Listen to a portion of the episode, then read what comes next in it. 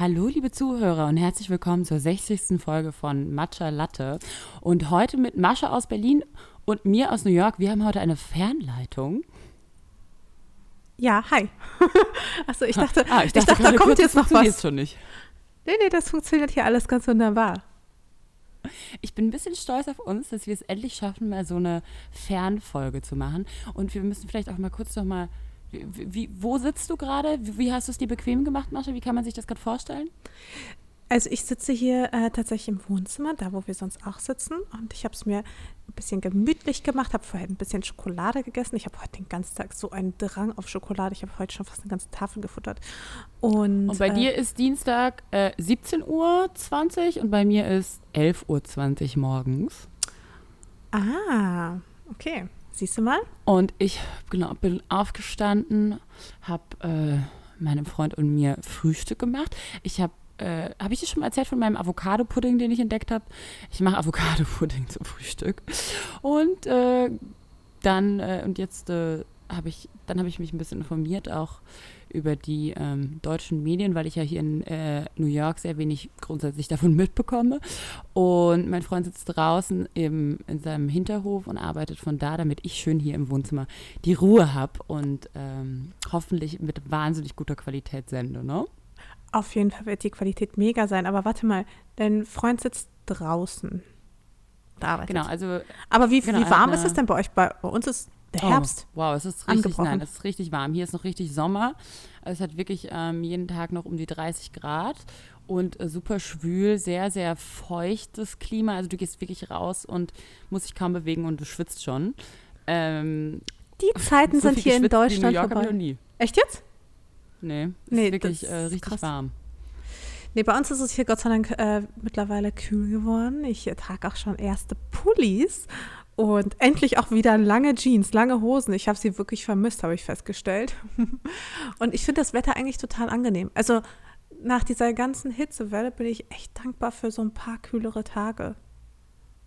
Ich habe auch schon mit der Juliette äh, Mainz, immer Nachnamen jetzt dazu sagen, ähm, mit meiner Freundin äh, kurz geschrieben und Sprachnachrichten hin und her geschickt und dann war sie so, Lisa, du wirst es nicht glauben, äh, es ist Herbst in Berlin und es liegen schon überall Blätter und ich war so, was? Ich bin so weit weg davon. Ich habe auch ehrlich gesagt vergessen, so ein bisschen Abschied zu nehmen vom Sommer in Berlin. Ich bin weggefahren und mir war gar nicht klar, dass wenn ich wiederkomme, dann ist es vorbei und dann ist Herbst und ich habe mich gar nicht verabschiedet vom Sommer in Berlin. Hm. Ist das jetzt gut oder schlecht? Ähm, naja, ich, wenn ich es gewusst hätte, hätte ich vielleicht noch ein paar mehr Vino draußen getrunken oder so. Aber es ist auch. Ich freue mich auch auf den Herbst. Deshalb alles gut. Mir geht es genauso wie dir. Neulich war irgendein Tag, wo ich meinen Hoodie wieder getragen habe und dann war ich so, ach, irgendwie doch gemütlich und irgendwie doch ganz geil, auch mal wieder lange Sachen zu tragen. Ich freue mich auch auf den Herbst. Herbst ist eine meiner Lieblingssaisons. Ja, und vor allem, also den Vino draußen, den kannst du ja immer noch trinken. Halt ein bisschen wärmer angezogen, vielleicht sogar mit einer Kuscheldecke, hat auch was. Stimmt. Und weißt du, was das Lustige hier ist, wenn man sich mit Amerikanern unterhält, also auch gerade wenn die aus verschiedenen Regionen Amerikas kommen und dann fragen die immer so, wie ist Berlin? Und dann ist eine der ersten Sachen, die ich jetzt gelernt habe zu sagen, ist, we have all four seasons. Wir haben alle vier Saisons. Und da sind die Leute schon so, ach, echt krass, ihr habt vier Saisons. das ist ganz lustig. Stimmt eigentlich, ne? Ja, ist wirklich nicht selbstverständlich. Eben, das ist nicht selbstverständlich, dass man eben alle vier Saisons hat. Und dann habe ich gelernt, voll dafür dankbar zu sein, weil ich mich dann auch mit jemandem aus LA unterhalten habe und die so war, oh Mann, ich vermisse den Herbst und den Frühling und dass, dass sich das mal ändert. Und da war ich so, das kann ich total verstehen. Wenn einfach immer Sommer ist, dann ist auch nicht mehr so geil. Nee, überhaupt nicht. Nee, ich liebe auch jede Saison für sich. Ich finde auch jede Saison irgendwie auch geil. Hat, haben alle was. Krass. Mhm. Ja, ich kann mir das auch nicht vorstellen, so einem ewigen Sommer gefangen zu sein. Ja, und äh, dann muss auch immer alles super in Shape sein, gell? Wenn du einfach immer Sommer hast und so eine äh, Beach, Beachbody-Kultur auch und dann ist einfach auch ein bisschen anderer Druck nochmal, als wenn du jetzt so, wenn du jetzt weißt, jetzt kommt der Herbst, Winter, ja gut, sieht man auch nicht mal alles so ganz genau. Findest du nicht? Dann Daher auch die Tafelschokolade heute. Habe ich mir schon lange mhm. nicht mehr mhm. gegönnt. Siehst du? Mhm. Wir können jetzt alle aufhören, uns zügeln und können jetzt wieder Gas geben und uns schon mal freuen auf. Ähm, Na, man braucht ja dann im nächsten so. Jahr auch wieder eine Motivation. Also, weißt du, ich muss ja quasi bis nächstes Jahr ein bisschen wieder was zulegen, damit ich wiederum damit äh, du was hast, gegen was du kämpfen kannst. Genau. Du hast komplett recht. das wäre es ja auch langweilig. Wenn man durchgehend in Shape bleiben würde, hätte man ja keine Aufgabe. Wäre auch total demotivierend. Total demotivierend, verstehe ich. Nee, man ja. will ja dann auch Ergebnisse sehen. Man will Ergebnisse sehen. Und äh, dafür muss man sich natürlich erstmal auch einen Feind anfressen, den man dann wieder äh, zügeln kann. Das verstehe ich. Ich finde, das macht hey, total aber Sinn. du hörst die, äh, dich an, als ob es dir sehr gut geht. Erzähl mal, was, was geht ab? Was äh, bewegt dich gerade in deinem Leben? Wie ist Berlin? Also an sich bin ich ähm, ziemlich happy und ausgeglichen, aber ich bin jetzt gerade, also vor allem heute, erwischte mich in einer etwas unzufriedenen Grundstimmung. Das liegt aber in erster Linie daran, das ist so ein bisschen schwierig natürlich, glaube ich, aus Amerika das alles so mitzubekommen. Ich weiß nicht, wie, wie sehr das thematisiert wird, aber was bei uns in Deutschland gerade abgeht, oh mein Gott. Ähm, ich weiß nicht, hattest du ein bisschen was mit, also hattest du das Thema Chemnitz mitbekommen? Am Rande. Also das Lustige ist, ich habe es tatsächlich durch deinen Instagram-Post mitbekommen, weil ich ähm, das ganze Wochenende in Colorado bei einer Hochzeit war und ähm, auch hauptsächlich keinen Empfang hatte. Ist ja auch alles Und, äh, gestern da passiert. Auch, Wann hättest genau, du es auch durch mitbekommen sollen? ein komplettes Programm hatte. Und genau, es ist ja auch alles irgendwie Sonntag auf, beziehungsweise Montagabend passiert. Das heißt, ich habe tatsächlich gestern deinen Instagram-Post gesehen oder heute Nacht ähm, zu den Ereignissen in Chemnitz und zu den Ausschreitungen, äh, zu den rassistischen Ausschreitungen dort. Und dann war ich echt richtig geschockt, weil ich war so, oh Gott, davon habe ich gar nichts mitbekommen und habe mich dann eben heute Morgen auch ähm, nochmal informiert und reingelesen und Videos angeguckt und muss echt sagen, dass ich äh, krass geschockt war, auch was gerade da abgeht und dass, ähm, genau, man das erstens hier nicht mitbekommt, aber ich habe auch das Gefühl, so insgesamt in Berlin bekommt man es auch oft nicht mit, was da sich doch für eine Masse ansammelt an rassistischen Tendenzen und wie die sich ähm, auch zu politischen Gruppen formieren und dann eben auch so eine Power haben. Ich muss sagen, also dass ich, dass, als ich gelesen habe, dass es eben äh, Montagabend 6000 Rechte waren, da war ich echt richtig schockiert. Ja, das finde also das erste Mal auch so, dass mir bewusst geworden ist, ah, da war wirklich die rechte Front sehr viel stärker als die Gegendemonstranten. Das echt, äh, hat mich schon ein bisschen geschockt, ja. Ich habe nämlich den ganzen Morgen, also das Thema ist ja seit gestern brandaktuell. Äh, gestern um 17 Uhr fanden ja auch die Gegendemonstrationen statt, beziehungsweise am Tag quasi, also den gestrig, ganzen gestrigen Tag waren Aufrufe und ähm, abends fanden dann die Gegendemonstrationen statt. Das heißt, all die Bilder, die du vielleicht gesehen hast, die wurden dann quasi zum Abend hin aufgenommen. Ähm, kurzer Hintergrund an dieser Stelle vielleicht. In Chemnitz wurde ein 35-jähriger Mann erstochen von einem Syrer und von einem Iraker. Kurze Also es ist noch nicht klar, die sind verdächtig und festgenommen, ne? Also es ist noch nichts bewiesen, aber irgendwie bei einem Stadtfest gab es irgendeine Ausschreitung ist- und ähm, dieser Mann ja. wurde Also die, und wurde zumindest ein.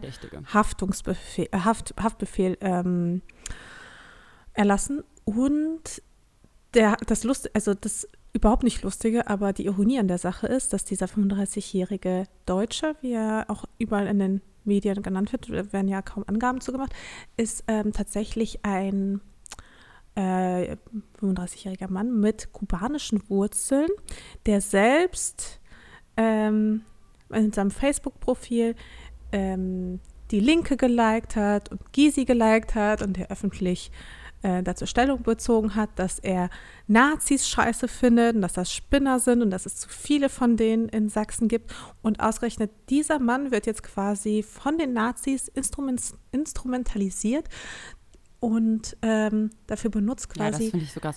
Das habe ich Das auch so gelesen, krass. dass der sich äh, bewusst praktisch gegen Nazis und gegen Rechte Ja. auch ausgesprochen hat und dass sie den trotzdem seinen Mord jetzt so instrumentalisieren. Und vor genau, allem, als ich Trauermarsch äh, als- bezeichnen. Und das hatte ja, muss einem man sagen, Trauermarsch das, was dann aufrufen. Montagabend stattgefunden hat, hatte ja nichts zu tun mit einem Trauermarsch oder. ja, so sahen mit- trauernde das- Menschen definitiv ja- nicht aus. Genau, ja. Ja, Also was und was ich auch sehr Harte Nummer. finde, ist, finde ich zum Beispiel, dass so oft auch von in den Medien das Wort ähm, selbst oder ja, also Selbstjustiz verwendet wird, was ja total auch missbraucht wird. Das Wort Selbstjustiz bedeutet ja, dass einer dem Unrecht angetan wurde, also ein Betroffener, sich selbst Gerechtigkeit verschafft, ähm, und das Problem ist, dass diese äh, Rechten, die natürlich da auf die Straße gegangen sind, sie sind ja überhaupt nicht selbst betroffen, die sind ja nicht Familienangehörige und sie nehmen trotzdem was in ihre Hand, so denken sie, was ihr Recht ist und das ist halt Volksverhetzung und das finde ich, ich finde es ganz erschreckend, weil es eben auch gar nicht mehr, also ganz weit weg ist von dem, was wahrscheinlich auch die Familie und die Angehörigen ähm, gerne sehen wollen würden. Also ich finde, das ist einfach ganz Absolut. weit weg und Nee, absolut. extrem Thema verfehlt. Und was ich halt auch ganz schwierig finde, ist, dass man die ganze Zeit von ähm, Demonstrationen links gegen, äh, also rechts gegen links spricht. Dabei ist das auch nicht so ganz wahr, denn es ist eindeutig eine Demonstration Nazis gegen, ja, Nicht-Nazis. Also nicht Linke, sondern ich würde sagen generell Menschen mit gesundem Menschenverstand. Äh, natürlich sind auch Linke bei, natürlich sind, ist auch die Antifa, ist da auch am Start. Aber grundsätzlich ist es halt die eine demokratische Gesellschaft. Also das ist ja genau der Punkt, dass es ja nicht um links oder rechts geht, sondern es geht um Nazis gegen die Demokratie.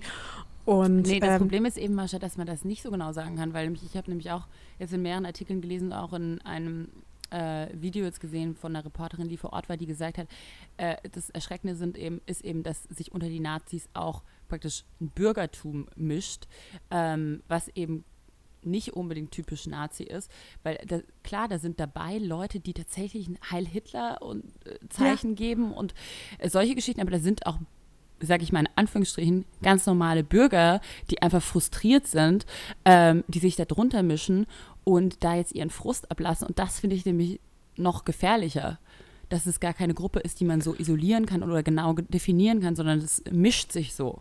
Aber diese. Leute als Wutbürger, also als besorgte Bürger überhaupt zu bezeichnen, finde ich ist aber auch eine Verharmlosung an dieser Stelle. Weil Menschen mit Ja. Hitlergruß, Menschen, die äh, mit Flaschen werfen oder auch grundsätzlich Bürger, die sich freiwillig zu solchen Gruppierungen, äh, also Menschen, die freiwillig Bekennen, zu solchen Gru Gruppierungen sich dazu stellen oder dazu mitmarschieren, ähm, Entschuldigung, das für mich ein bisschen, also das verharmlost für mich die Sache. Das sind nicht einfach nur normale Bürger. Und ich habe übrigens heute noch ein kleines Video, also ich habe heute ein Video gesehen bei Spiegel Online und da sind auch, ja, besorgte Bürger, aber was die halt vom Stapel lassen, das ist halt echt die Härte Ja, ist und krass. das ist, geht gar gesehen. nicht. Das Video bei Spiegel Online habe ich auch gesehen, mit äh, teilweise Kommentaren, ähm, wo man einfach so denkt, also das Problem ist ein bisschen, dass, also ich habe das Gefühl, das ist auch, ich weiß nicht auch, ob es eine Generation ist oder ich weiß es nicht genau, aber dass die das wirklich auch noch so ansehen, so Deutschland und Deutsche, das sind Leute mit deutschen Wurzeln und dass es schlimm ist, dass so und so viel Prozent unserer Gesellschaft oder weiß ich nicht, jeder Vierte in Deutschland einen Immigrationshintergrund hat oder so.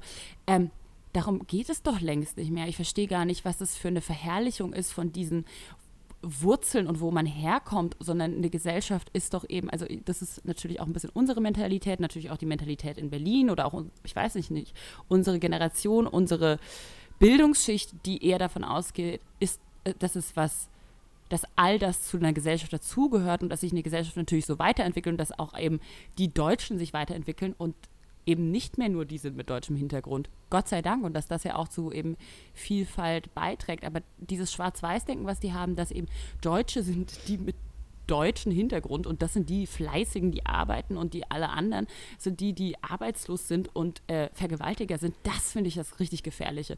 Dadurch, dass es so schwarz-weiß gemalt wird und auch, muss ich sagen, von den Medien halt in so extreme, ähm, in so extreme, auf so extreme Seiten gebracht wird.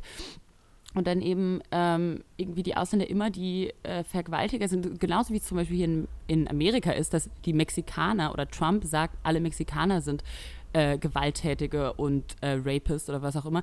Diese, das finde ich das Gefährliche. Das ist super gefährlich, das ist auch total. Aber da merkst du ja schon, dass genau das das Problem ist hauptsächlich. Also Bildung oder beziehungsweise der Mangel an Bildung, die Fehlinformation und dass Menschen, die, die einfach nur ihre Fresse halten sollen, dass denen auch noch quasi die Möglichkeit gegeben wird, ihre Meinung kundzutun. Und zwar wirklich im, in den öffentlich-rechtlichen, bei Talkshows, im Fernsehen, die Bild.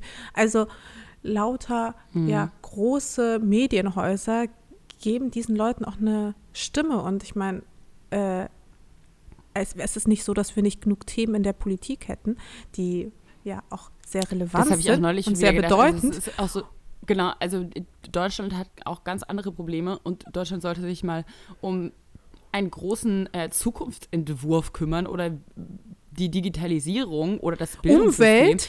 und äh, oder die Umwelt, genau, da sind Themen, die ganz, ganz dringend angegangen werden müssen. Und was wir stattdessen machen, ist alles runterzubrechen ähm, auf einen Faktor, der gerade in der Globalisierung geschieht, und zwar irgendwie, dass natürlich gewisse ähm, Leute Gerechtigkeit wollen und sehen, dass es uns in, an, in unseren Ländern gut geht und die wollen auch ein gutes Leben haben und die haben dieses Streben nach diesem Leben und ähm, eine Durchmischung von Gesellschaften und eine Globalisierung und dass das, das zum einzigen Problem gemacht wird, anstatt die anderen Dinge anzugehen und eine Gesellschaft wirklich zu formen ähm, und einen Zukunftsentwurf äh, wirklich zu bilden, das finde ich so schade, weil da so viel Energie und eben Aufmerksamkeit drauf geht. Und genau was du sagst, also man, man denkt so, okay, die müssen eindeutig was, also da muss Aufklärung passieren, der muss auch, das Problem ist ja, dass tatsächlich in den, ähm, gerade im Osten gibt es ja ganz wenige Anle äh, Ausländeranteil. Das heißt, für die ist es einfach auch was, was sie nicht kennen und deshalb Angst davor haben. Und ich habe so das Gefühl, man muss die eigentlich wirklich ne, irgendwie in Bildungsprogramme packen und mal äh, zu Besuch zu einer syrischen Familie schicken und dann merken die, das sind auch nur Menschen. Also ich frage mich halt wirklich so, was sind die Punkte, die man angehen muss, damit ähm, damit es bei Leuten einen Schalter umlegt. Weißt du, was lustig die ist? merken, es geht nicht um sie alleine, sondern es geht um unsere Welt und ein Gesamtbild. Ähm, weißt du, was auch einfach krass ist? Also, du hast es ja vorhin schon angesprochen: Digitalisierung, Fachkräftemangel. Es gibt Un Umwelt, es gibt unheimlich viele Themen in der Politik, die ich glaube auch bei einem breiten Publikum Gehör finden würden und wo Menschen auch, glaube ich, dankbar wären, wenn es da auch ordentliche Zukunftskonzepte gäbe. Und zum Thema, äh, die sind faul, die arbeiten alle nicht und uns geht so schlecht. Deutschland hat, das habe ich aber heute erst mitbekommen, und zwar ganz am Rande, weil es quasi eben genau kaum thematisiert wurde. Deutschland hat einen rekordhohen Überschuss von 48 Milliarden Euro im ersten halb, halben Jahr dieses Jahres schon erzielt, was so ungefähr alles sprengt, was äh, die Jahre davor passiert ist. Ich glaube, im letzten Jahr, also ganz 2017, hat man schon einen Rekordüberschuss von, ich glaube, 38 oder 36 Milliarden, irgendwie sowas. Und jetzt haben wir schon im ersten halben Jahr 48 Milliarden Überschuss. Das heißt, offensichtlich wird ziemlich viel Geld in die Staatskassen reingespült. Und trotzdem sind alle so, oh, die nehmen uns, äh, was weiß ich, was weg. Und das ist einfach vollkommener das Problem Blödsinn. Ist, Mascha, also ich glaube, das Problem ist auch, ähm, die verstehen gar nicht, dass das auch was damit zu tun hat, also die, dass sie sich selbst auch rausbringen müssen aus einer bestimmten Situation. Weißt du, ich meine? Es geht ja auch darum, dass wenn du arbeitslos bist und also, ne, da, da kann dir der Staat ja auch, ähm, sag ich mal, nur zu Teilen helfen und dich unterstützen. Oder wenn du frustriert bist in deinem Job. Oder, ähm, ne, also das, das sind ja auch Dinge, die man selbst angreifen muss. Und natürlich müssen da die Strukturen da sein, muss das Bildungssystem da sein und so weiter. Oder auch vom Arbeitsamt ähm, gewisse Unterstützung und so weiter. Aber Deutschland bietet so ein krasses Sozialsystem, wenn du es Ja, und offensichtlich Amerika oder Deutschland so, ja auch gut. jedes Einzel Du musst überlegen, in, in Amerika, weißt du, was ich meine? Da gibt es das einfach nicht. Da gibt es keine soziale Unterstützung in der Form, sondern wenn, wenn du scheiterst, dann scheiterst du richtig. Dann bist du am Arsch. Da hast du kein Auffangnetz, kein soziales. Und wir in Deutschland haben das.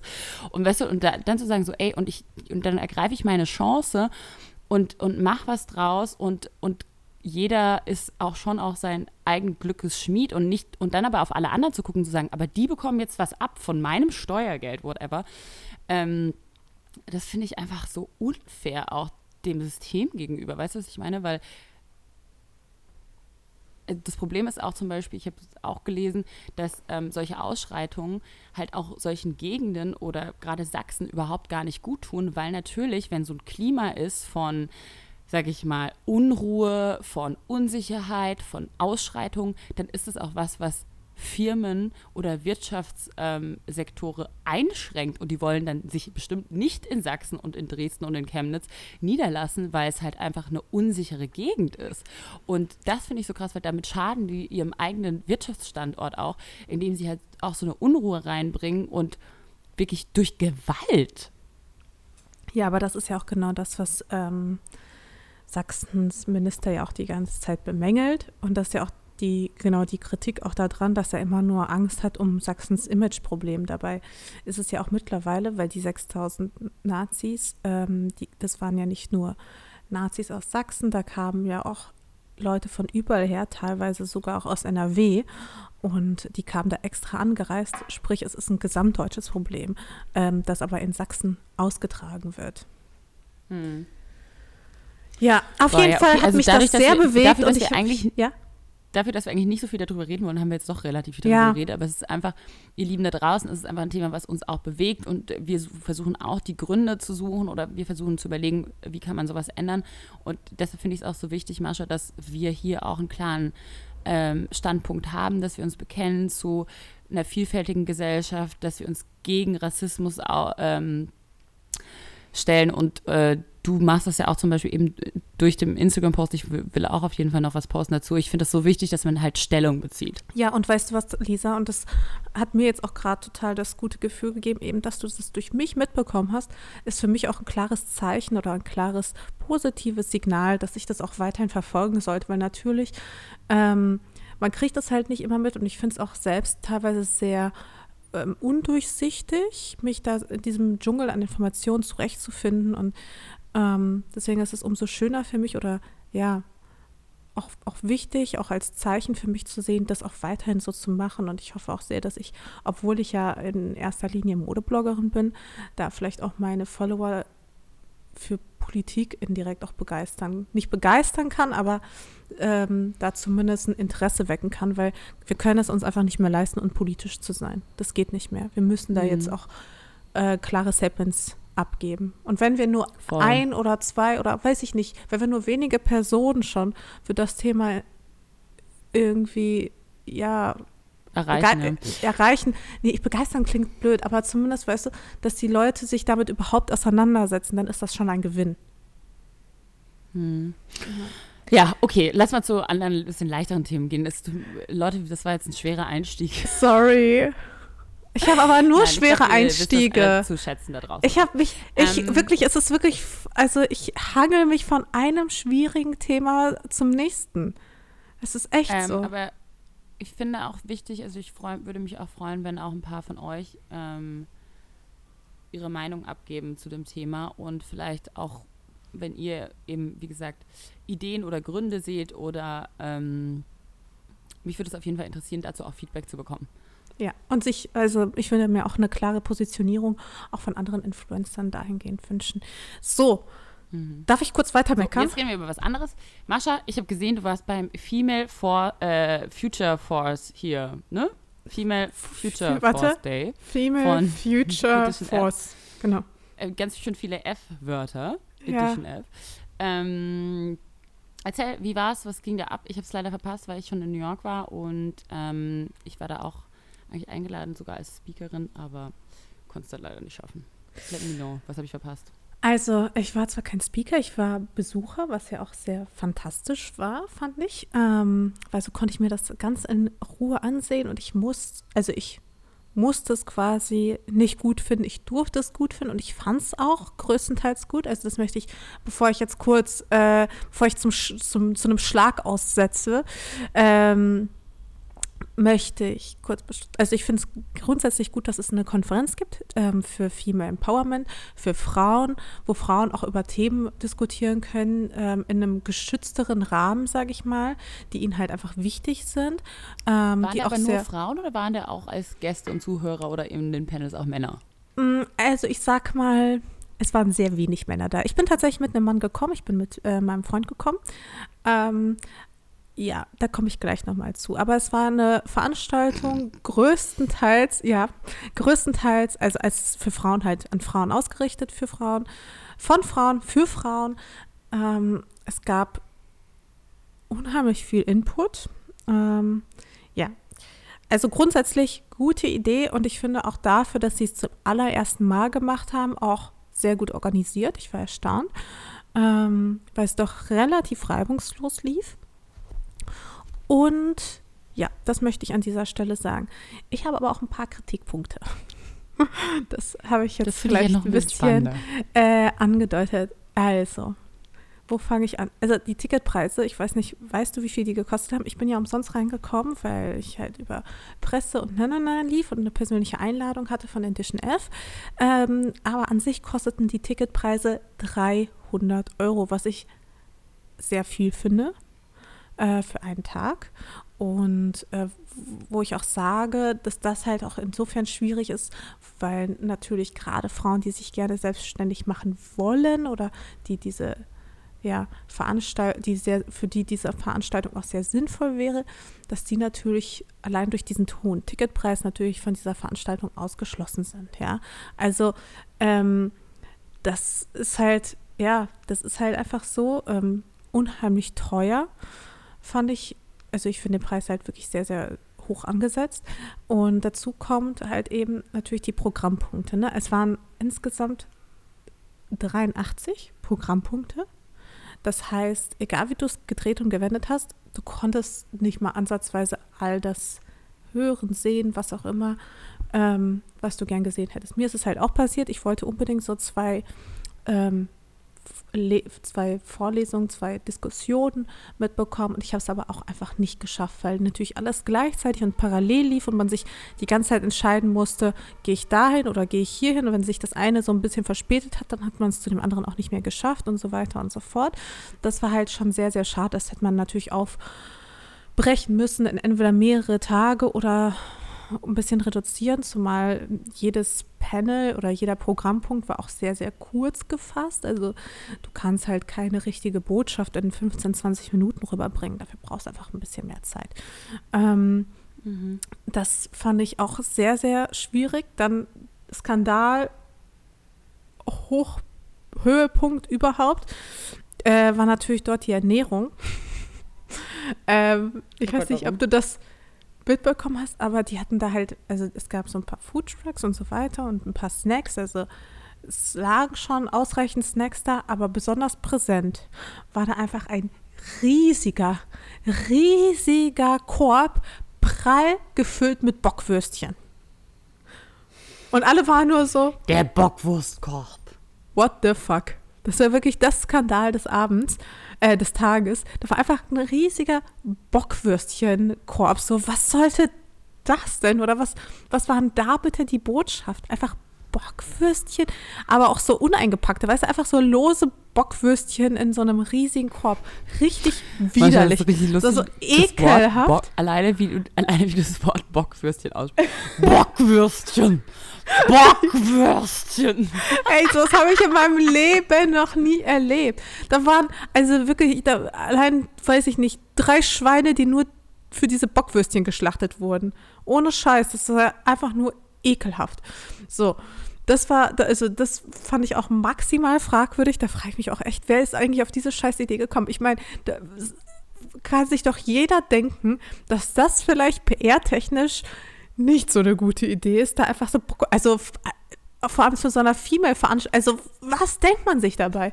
Dann auch hier diese, die ganze Zeit fand ich es auch ein bisschen schwierig zum Beispiel, mm, weil wenn man sich so ein bisschen auf Twitter aufhält, dann ähm, wird da ja auch viel darüber gemeckert, dass alles, was für Frauen ist, dass das direkt rosa markiert ist und dass man damit so Gender-Klischees immer arbeitet und Mädchen müssen rosa und Prinzessin ne, ne, ne, ne, und dass man dieses, das aufbrechen muss und keine Ahnung was. Und dann machen Frauen eine Veranstaltung und was ist die präsente Farbe? Richtig, rosa. So, mh, mm, weiß ich nicht. Wirklich? Ja, alles war rosa. Hm. Fand ich. Ja, finde ich auch ein bisschen schwierig. Finde ich blöd. Weil du kannst dich auf der einen so Seite. Also, das ist halt so eine Verniedlichung, ne? Ja. Und es ist so, so natürlich. Man kann auf der einen Seite sagen, äh, den Begriff Girlboss finden wir scheiße und äh, Frauen tragen nicht nur rosa, aber dann kann man doch nicht gleichzeitig genau damit werben. Weißt du, was ich meine? Das finde ich extrem schwierig. So, ich bin auch nicht fertig. ähm, was ich halt auch persönlich mitbekommen habe, und das ist, glaube ich, meine größte Kritik daran, ähm, ich finde es per se gut, dass es eine Veranstaltung für Frauen gibt. So. Aber ich hatte gleichzeitig extrem das Gefühl, vielleicht auch, weil ich in dem Fall indirekt auch selbst betroffen war, weil ich mit meinem Freund gekommen bin, ähm, dass die allgemeine Stimmung sehr männerfeindlich war. Also das hast du in fast jedem Panel mitbekommen, das hast du aber auch vor allem unter den Leuten selbst mitbekommen. Ähm, bei den Blicken, bei bisschen Kommentaren, sowas alles. Und ich meine, wenn wir über so eine Veranstaltung reden, dann reden wir auch ganz über Gleichstellung. Gleichstellung bedeutet für mich auch, dass Mann und Frau einfach gleichgestellt sind. Ähm, da gab es zum Beispiel auch, also es ist auch bei den Panels teilweise, dachte ich mir auch so, Leute, ja, wenn es dann Sinn. auch in sowas übergeht, also manchmal äh, tendieren dann so feministische Veranstaltungen oder also Frauenveranstaltungen dazu, dann wirklich die Frauen auch, würde ich sagen mal, über überzuloben und sozusagen so, ja, also Frauen sind ja sowieso die besseren für und äh, dann ist dadurch so, verliert es seine Ernsthaftigkeit. Darum, besser ist. Es geht auch nicht darum, dass ja. Frauen die besseren Chefs sind oder die besseren whatever. Es geht darum, dass alle die gleichen Rechte haben sollten. Und trotzdem sind Mann und Frau unterschiedlich. Und das finde ich immer so ein bisschen schade, wenn so Veranstaltungen ja, männerfeindlich sind, weil das äh, bewirkt auch, finde ich, das Gegenteil davon, weil genau, absolut, das absolute wir brauchen Gegenteil, Männer im Dialog. Männer müssen genau das checken, dass wir gleich sind und müssen das bei anderen Männern durchsetzen. Deshalb brauchen wir die Männer auf unserer Seite. Richtig, exakt. Und so eine männerfeindliche Stimmung und auch, ich sag mal, Diskussionen wegen Blödsinn an dieser Stelle, die sind halt einfach nicht hilfreich. Und ähm, auch Kommentare an wirklich unangepasst, in unpassenden Momenten, das, das bringt, also das bringt diese Diskussionen ja nicht weiter, sondern wie du schon sagtest, es schadet ihr. Es schadet der Ernsthaftigkeit und es schadet allgemein der ganzen Thematik. Denn Frauen, die sich wirklich für Gleichstellung einsetzen, die werden dann äh, quasi belächelt von Männern, die Feministinnen für, ja, normal kluge äh, Bitches halten. Also blöd gesagt, aber das ist halt einfach eine, eine ganz, ganz schwierige Thematik und ich glaube, wir brauchen schon ein gewisses Fingersp Fingerspitzengefühl und natürlich ähm, ist es wichtig, da auch manchmal auf den Putz zu hauen und zu sagen, so, das ist jetzt einfach so und wir müssen, für Gleichstellung brauchen wir halt eben äh, bei den Mitarbeitern eine Quote von 50-50 und so weiter und so fort. Ähm, aber an manchen Stellen ist halt eben doch Fingerspitzengefühl angebracht. Und ich habe das zum Beispiel, ich, also da war zum Beispiel diese Diskussion, zu der ich natürlich extra gegangen bin, um die Girls zu supporten, aber die ist wirklich, die war so furchtbar. Und zwar eben genau das Thema, kann Mode die Welt verändern? Und ich meine, wenn du zu dieser Diskussion oder zu diesem Kann Panel Mode die gehst. Verändern? Ja, wenn du zu diesem Panel gehst, dann oh, hast das du. Das ist aber schon mal ein richtig schwieriges Thema. Absolut, es ist ein absolut schwieriges Thema, aber womit verbindet man das? Man verbindet es jetzt wahrscheinlich in erster Linie vielleicht mit der Modeindustrie, mit Umwelt, mit Rechte für Frauen in dritte Weltländer, solche Dinge, ja. Ähm, Oder dafür, dass natürlich schon in der Mode sind hauptsächlich Frauen und deshalb kann könnte die Mode praktisch äh, beispielhaft vorausgehen, um zu zeigen, wie ist es, wenn Frauen tatsächlich in Führungspositionen sind oder äh, wenn Ja, aber Frauen sind sie ja Dinge nicht gestalten. bei großen Modeunternehmen. Das ist ja auch eines der Hauptprobleme. Ähm, aktuell sind sie das ja noch nicht. Aktuell sind es ja hauptsächlich schon, die Modeindustrie wird schon von Frauen getragen, aber dann eher in unteren Positionen als Näherinnen äh, und so weiter und so fort. Ähm, aber ganz egal. Ähm, diskutiert wurde nämlich nicht genau, nicht darüber, worüber wir jetzt gerade mal, was wir jetzt gerade mal kurz angerissen haben, sondern es wurde darüber diskutiert, ist Minirock im Büro okay oder nicht? Und das ist einfach, das ist einfach, Hä? ja, genau. Nippel und Miniröcke waren das Thema. Und ich hätte wirklich, ich war gefangen in so einem inneren Konflikt zwischen okay, also ich stehe jetzt einfach auf und gehe einfach auf die Bühne, setz, quetsch mich da zwischen die Mädels und sag den und sagt einfach mal meine Meinung dazu. Und oh Mann, das wäre so geil gewesen. Mascha, das hätte ich aber schon hart gefeiert. Ich hätte es an sich auch hart gefeiert, aber ich hatte auch gleichzeitig ähm, Wolltest das ist halt sein. ja, genau, weil ich meine, im Endeffekt, die Mädels, die da auf der Bühne waren, die kenne ich persönlich auch sehr, sehr gut. Und es wäre halt auch ein Akt der Respektlosigkeit ähm, gewesen, das zu machen dann hatte ich dann kurz den Gedanken, ob es vielleicht sinnvoll wäre, für mein ganz persönliches Statement einfach, ich saß auch relativ weit vorne, ähm, einfach aufzustehen und mitten in diesem Raum den Raum zu verlassen. Was zu sagen. Nee, einfach, einfach zu gehen. Einfach so als Statement, einfach, Einfach zu gehen als Statement. Ja. Äh, das war dann auch noch zwischendurch eine Überlegung, die habe ich dann verworfen. Ich habe dann einfach das, was ich zu sagen hatte, habe ich dann den Mädels später im Anschluss der Veranstaltung auch direkt gesagt. Die waren auch alle so, ja, es war einfach furchtbar. Habe mich selten so sehr nach einer Panel-Diskussion geschämt. Aber weißt du, das ist aber auch wirklich ein Blödsinn. Oh, ja, nein. Oh, wirklich, für die, ey, die, also das war wirklich richtiges Armutszeugnis. Und das hat mir so wehgetan, war ausgerechnet durch die Modemädels, die ja eh immer belächelt werden, haben so schlecht abgeliefert. Wurden in so eine Diskussion so äh, in die falsche Richtung auch irgendwie gelenkt, ne? Und da haben sich aber auch selbst irgendwie falsch in die, in die, falsche Richtung gelenkt. Also es war oh. einfach keine aber sowas passiert auch manchmal ganz harmonische einfach, Truppe. Auch, ja, also es A, wenn man sich nicht vorher genau überlegt, in welche Richtung man gehen will in der Diskussion, mhm. also muss man sich halt auch gut vorbereiten, ne? weil sonst driftet es eben leicht in äh, Richtungen, die man gar nicht will. Und das Problem ist halt, wenn man auch noch auf der Bühne ist und aufgeregt ist und äh, dann hat man irgendwie nicht im Kopf genau, welches Statement man abgeben will, dann ist es halt wirklich schwierig. Ja, und das ist einfach Schwachsinn zu diskutieren, sind Miniröcke im Büro okay oder nicht. Weil im Endeffekt, also ich will doch mal ganz kurz meine Meinung dazu sagen, ja, äh, weil wir über Gleichberechtigung reden und darüber reden, ob Minirock im Büro okay ist oder nicht. Dann sollten wir auch daran arbeiten, dass nicht nur der Minirock im Büro okay ist, sondern auch, dass die Shorts okay ist. Wir sollten dann sagen, wenn tiefer Ausschnitt in Ordnung ist, dann ist auch das Tanktop für den Mann in Ordnung. Weißt du, was ich meine? Es gibt nur mal Kleiderordnung und die kann man grundsätzlich in Frage stellen. Daran habe ich nichts auszusetzen, äh, wenn man sagt, Kleiderordnungen sind generell Blödsinn. Aber zu sagen, okay, Frauen dürfen ähm, Minirock tragen, aber einen Mann im Tanktop will ich nicht sehen. Voll eklig. Das ist halt sinnlos. Also es waren auch viele Aussagen dabei, wo ich mir so dachte, ja, man kann es abfeiern, wenn eine Frau einen sehr grobmaschigen äh, Pullover trägt, wo man die Nippel durchsieht. Das kann man als andere, also als Frau gut finden. Äh, man kann auch dem Mann dann vorwerfen, also man kann dann auch sagen, äh, der Mann guckt da nur hin, aber ich glaube, wenn, also ich glaube, mir würde dasselbe passieren, wenn ein Mann ein durchsichtiges Oberteil tragen würde. Würde ich auch mir mhm. denken, okay, what und, the fuck. Weißt du, was ich meine? Ja, und ich glaube, ehrlich gesagt, also ich hoffe irgendwie, dass wir darüber auch schon hinaus sind. Also, Absolut, total. Wie hoffe, gesagt, es gibt so viel relevantere Themen. Dass wir sagen, wir können Minirock anziehen, wenn wir wollen und äh, uns trotzdem ernst genommen fühlen im Büro. Äh, ich hoffe, dass, dass da wir schon angekommen sind irgendwie, ne?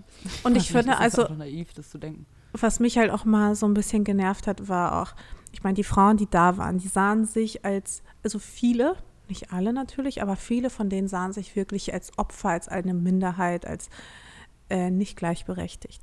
Aber die Frauen, die dort waren, gleichzeitig, waren fast nur weiße Frauen aus der Großstadt, die genug Geld hatten, um 300 Euro für ein Ticket auszugeben. Ja, es waren wenig Menschen mit, also wenig Frauen, wenig Menschen grundsätzlich mit Migrationshintergrund dort. Habe ich sehr wenig gesehen. Ich habe wenig ähm, Menschen mit einer Behinderung gesehen. Ich habe wahrscheinlich auch eine, schon auch ein gewisser Altersdurchschnitt, der nur angesprochen wurde.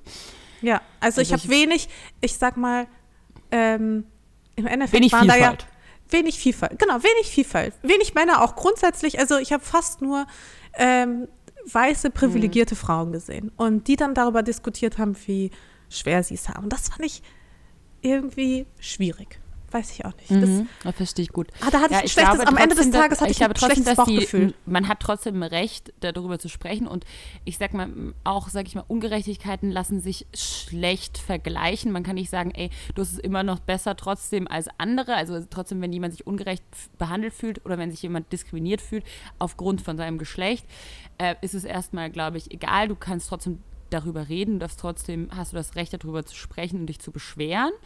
Ähm, aber ich glaube, es ist halt wichtig, dass wir dann eben nicht dasselbe machen, also dass wir dann aber inklusiv sind. Wenn wir sagen, wir fühlen uns an bestimmten Stellen ausgeschlossen, müssen wir aufpassen, dass wir in Diskussionen oder bei Veranstaltungen eben andere nicht ausschließen, um als gutes Beispiel voranzugehen, um zu sagen, wir wollen Männer eben auch inkludieren in diesem, wir wollen eine, äh, eine breite Masse an Frauen, an Arbeitnehmern, an Selbstständigen da haben, um einen guten Querschnitt auch abbilden zu können und eine Diskussion zu haben, die verschiedene Bereiche betrifft und, und nicht nur die Blase Berlin von 20 bis, sage ich mal, 35 Jahre alten Frauen, die es irgendwie auch geschafft haben. Ähm, ich glaube, genau, und halt das wichtig. ist halt eben Gleichstellung halt der Gesellschaft. zu setzen. Ne? Oder zu halt zu sagen, so, hey, das ist jetzt auch nur eine bestimmte Gruppe, die wir hier haben und sich dessen einfach bewusst sein. Ja, es war auf jeden Fall, äh, es ist auf jeden Fall noch Luft nach oben und das wurde mir am Ende des Tages auch sehr deutlich vor Augen gehalten und das fand mhm. ich halt, wie gesagt, also all diese Punkte fand ich sehr, sehr schade und wie gesagt, mein Hauptpunkt ist halt eben der Mangel an Vielfältigkeit, an Diversity. Also, weißt du, was so krass ist? Weil nämlich, ähm, ich war mal bei einem, also ich habe mal gesprochen bei einem Edition F-Event mit Liebesglück, glaube ich, zusammen und da war mein Freund gerade auch in der Stadt und der ist mitgegangen und er war auch einer der, also vielleicht sogar der einzige Mann bei dem Event. Es waren wirklich sonst nur Frauen da. Und er war dann so, hä, wieso sind hier nicht mehr Männer? Weil das ist mega wichtig für Männer, zu hören, was Frauen da zu sagen haben. Und das ist klar geschützter Raum und so, aber das sollte ja sowieso bei solchen Events so sein, dass jeder eben frei sprechen kann. Und ich glaube jetzt nicht, dass ähm, die Männer, die bei solchen Veranstaltungen teilnehmen, die gehen ja da auch mit einem gewissen Feingefühl hoffentlich hin. Ähm, und deshalb ist es so lustig, dass du praktisch jetzt dieselbe Erfahrung hattest, weil ich eine ähnliche Erfahrung mit meinem Freund hatte, wo er der einzige Mann war, der mit hingegangen ist. Und ich dann so war, warum? Warum bringt ihr eure Männer nicht mit? Warum bringt ihr eure Brüder und Väter nicht mit? Weil es ist mega wichtig, dass wir die Männer auf unsere Seite bekommen und dass wir für dieselben Dinge kämpfen und dass klar ist, dass es kein Gegeneinander ist, sondern eben ein Miteinander. Ne? Wie lustig, ich glaube, unsere Freunde würden sich mega gut verstehen, weil David meinte fast exakt dasselbe. Das diese Veranstaltung vor allem auch für Männer wichtig ist. Dass natürlich Frauen ja. sich gegenseitig bestärken können, aber. Hey, wann. Wir, unsere Freunde müssen sich echt mal kennenlernen. Ohne Scheiß. Ich glaube, die würden sich mega gut verstehen. Die würden sich richtig gut verstehen. Also gerade in diesen ja. Punkten, weil ich habe auch das Gefühl, teilweise, also natürlich, ähm, wenn du halt mit so einem Angriff auf die Männer zugehst, dass sie dann auch genauso reagieren, also zurückreagieren. Also wir hatten auch wirklich so eine Situation, wo ich hatte wirklich Angst, oh Gott, was passiert jetzt eigentlich, wenn ich meinen Freund hier gerade mal alleine lasse und ich ihn bitte, äh, kurz auf meinem Platz aufzupassen, solange ich auf Toilette bin. Und es ist natürlich auch genauso gekommen. Was er machst hat du sich, hier? Du bist ein er hat sich, er hat sich dahingesetzt, hat sich ein bisschen breiter gemacht, um quasi meinen Platz freizuhalten. Und prompt kam einer und meinte so, ähm, Entschuldigung, kannst du mal bitte ein bisschen rutschen und dich nicht so breit machen? Und er so, ja, aber ich will doch nur den Platz freihalten für meine Freundin. oh mein Gott, nein, der Arme. Oh, na gut, aber hey, Ganz kleinlaut. vielen Dank, Mascha, dass du das mit uns teilst, weil ich finde das trotzdem, finde ich, das, das ist super, super spannende Punkte und ich glaube, genau, es ist wichtig, dass sowas passiert, gerade genau deshalb, dass man drüber sprechen kann, wie sollte sowas passieren und wie sollte sowas aussehen. Ich glaube auch beim nächsten Mal wird es besser. Von Edition F, dass sie sowas anstoßen und dass sie Frauen zusammenbringen und das ist ähm, alles gut gemeint, aber ich glaube auch, dass, wie du sagst, in der Umsetzung noch oftmals was ein bisschen verdreht wird teilweise. Ja, und inter, also intern weiß ich auch, dass die da auch ein offenes Ohr für die Kritik haben und sie sich auch derer annehmen, die äh, hm, kritisieren genau. und dass sie natürlich auch in der zweiten Runde ein paar Dinge auch besser machen wollen. Also insofern alles gut. Ich bin mir auch ziemlich sicher, dass dann bei der nächsten Veranstaltung kein Würstchen Würstchen-Korb äh, okay. mehr geben wird. Also wirklich, der hat mir echt den Rest gegeben. Das war wirklich. Ich hoffe, es so gibt ganz viele Bilder von ähm, Frauen, wie sie in dieses Würstchen beißen. Nee, gibt es ja nicht. Das Bild. wurde ja nicht in Anspruch genommen. Wirklich, die meisten waren einfach nur, standen da Kopfschütteln und waren so, ist das, ist, ist das real? Is this real? Or is this just fantasy? So, Lisa, jetzt habe ich ein bisschen was über die Zustände hier gerade in Deutschland und in Berlin erzählt. Jetzt erzähl du mal, weil du bist ja ganz weit weg. Ich habe gesehen, du warst auch in Colorado. Und erzähl du mal eine Runde aus deinem Leben bin mal gespannt. Aus meinem Leben. Ähm, ja, also ich muss sagen, erstmal der New York-Hustle ist echt krass. Also ich merke einfach, wie in dieser Stadt nochmal alles auf einem ganz anderen Level passiert und die Leute wirklich unter einem ganz anderen Druck stehen. Alleine nur um ihr Leben zu finanzieren, weil New York einfach als Stadt super teuer ist. Alleine für, so ich gebe hier ungefähr das, ohne dass ich krass ausgehe oder ohne dass ich krass in schicken Restaurants essen gehe, gebe ich trotzdem so dreimal so viel aus wie in Berlin. Das ist richtig crazy.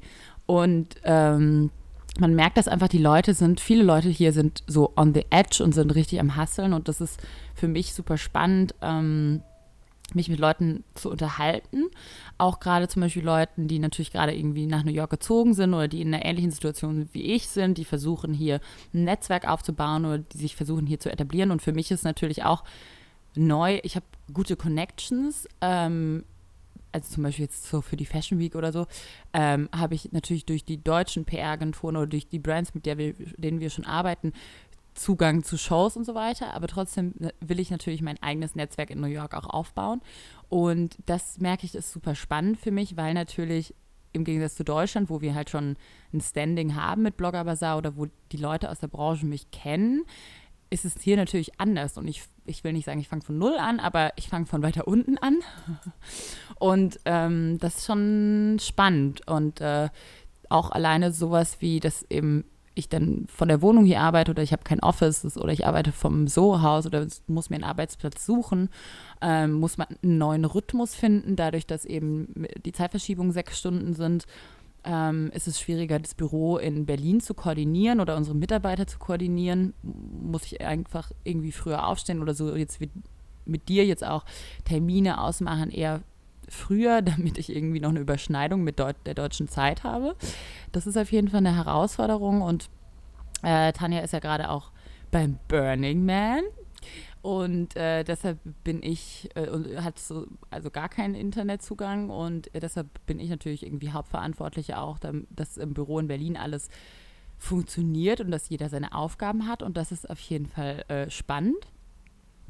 Und äh, dann habe ich natürlich keinen Fotografen erstmal hier und mein Freund hat ja auch sein eigenes Business beschäftigt. Das heißt, ähm, bis zur New York Fashion Week, wenn dann äh, Gott sei Dank der Domi, mein Fotograf und Freund hierher kommt, um mich zu unterstützen, bin ich erstmal so ein bisschen auf mich allein gestellt. Und äh, gestern bin ich auch zum Beispiel dann, habe ich Fotos gebraucht und dann bin ich einfach so mit diesem Selbstauslöser und dem Stativ vor die Tür gegangen und so durch New York gelaufen und habe versucht, so mich selbst zu fotografieren, weil es war, ist auf jeden Fall eine Herausforderung und Leute schauen dann auch direkt ein bisschen strange an. So, was macht sie da gerade? das war schon ein bisschen lustig. Ähm, aber es funktioniert und äh, ich finde es auch irgendwie gut, dass ich nochmal so richtig, ja, richtig hasseln muss und auch gerade mit so zum Beispiel jetzt gestern Nacht ähm, mit der deutschen Posting-Zeit, also unsere Community ist einfach hauptsächlich in Deutschland. Was heißt, ich habe mir dann wirklich den Wecker gestellt, einmal auf 3 Uhr, einmal auf 6 Uhr, einmal auf ähm, 9 Uhr, damit ich ähm, nachts dann Postings online stelle. Ähm, damit ich zur deutschen Zeit eben auch was poste und nicht nur, wenn es nachts schon in Deutschland ist und dann niemand meine Bilder sieht. Also es sind auf jeden Fall so ein paar Herausforderungen, die ich hier so angehe. Ähm, was Geiles ist wirklich mit der Fotografie. Da habe ich gerade das Gefühl, ich komme voran und mache so ein bisschen mein eigenes Ding und baue mir auch so ein bisschen ein Fotografieportfolio auf, so im Hintergrund. Das macht mega Spaß. Ähm, und schaue mich hier auch um nach Agenturen ähm, in New York, die Influencer slash Influencer Models signen und ob ich da eine Chance habe oder nicht oder ob ich schon so alt bin, weil ich 29 bin und sowas. Aber also war, das, ähm, war das ein Feedback, was du teilweise bekommen hast von den Agenturen? Dass du zu alt bist?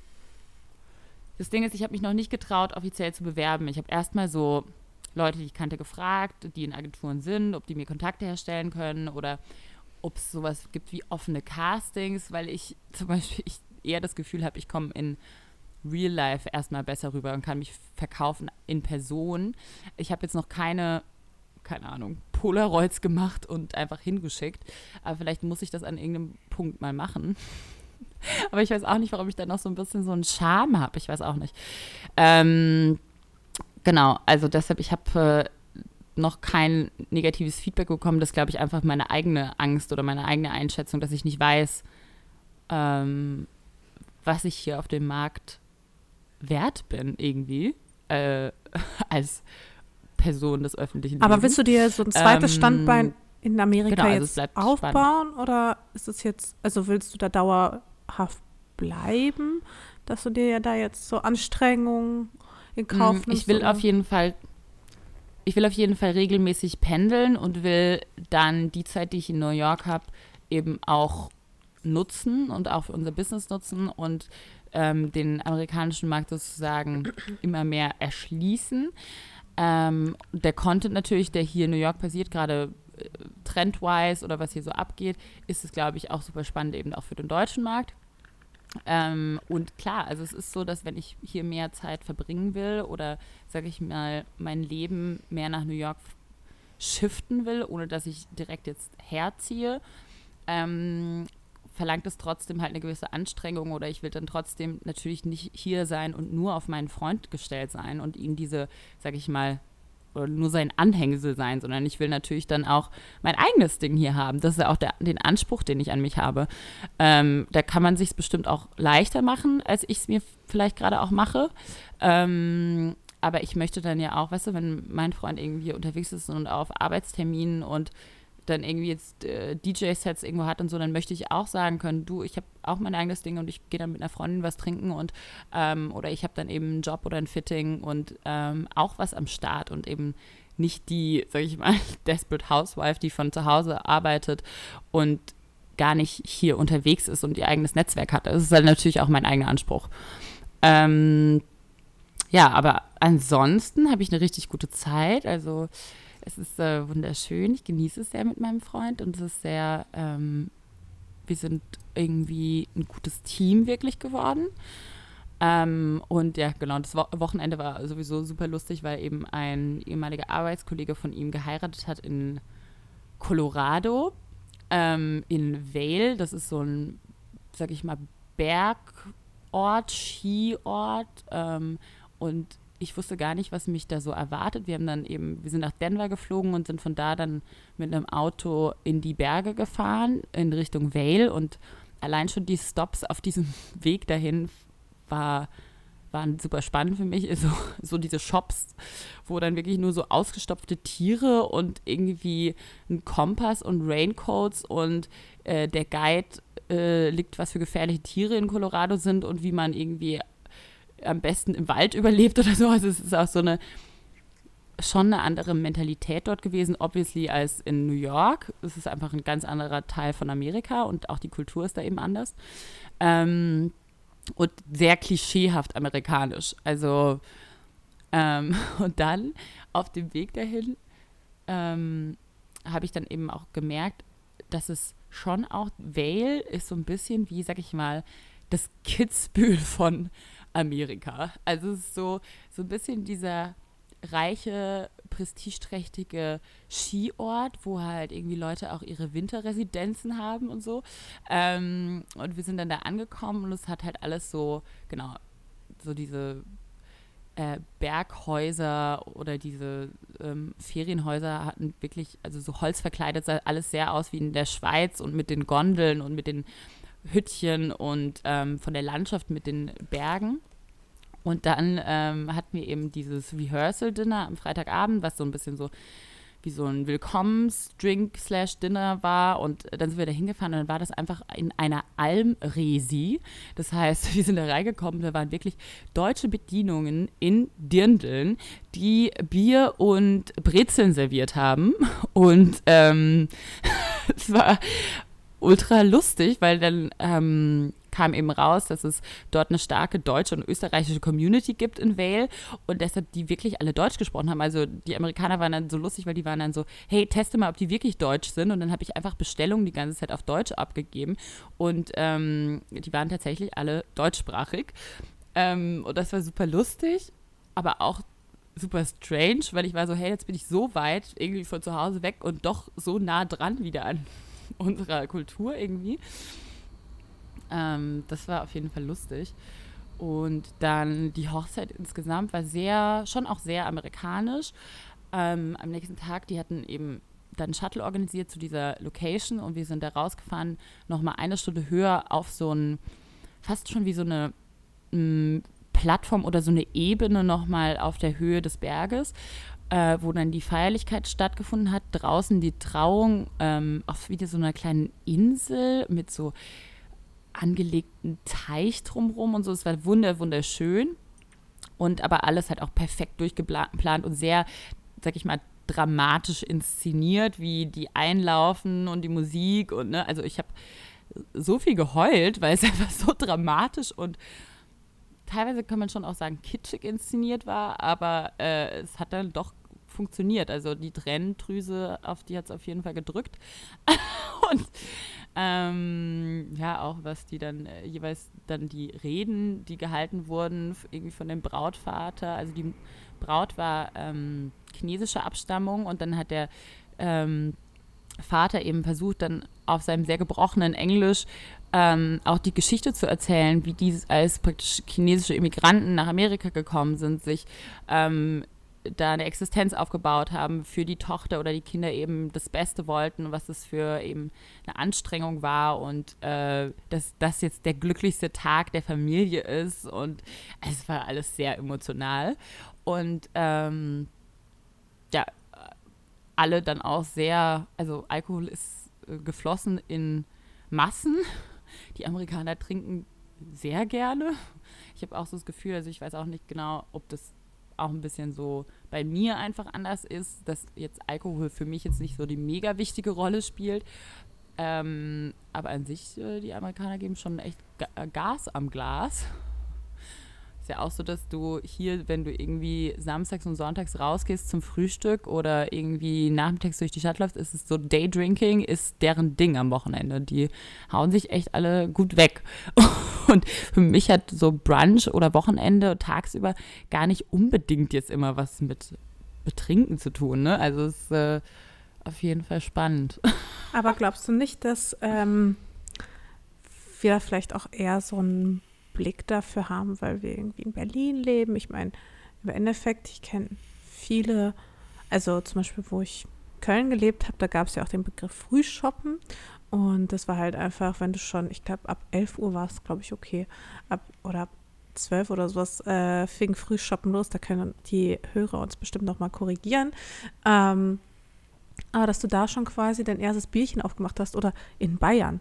Also in Bayern in trinkst Bayern du ja auch schon ein Bierchen ja, Weißwürst am und Weißbier, das gibt es auch tagsüber, das stimmt schon, ja. Das, ähm, in Berlin ist, weiß ich gar nicht, da sind, glaube ich, einfach andere Substanzen.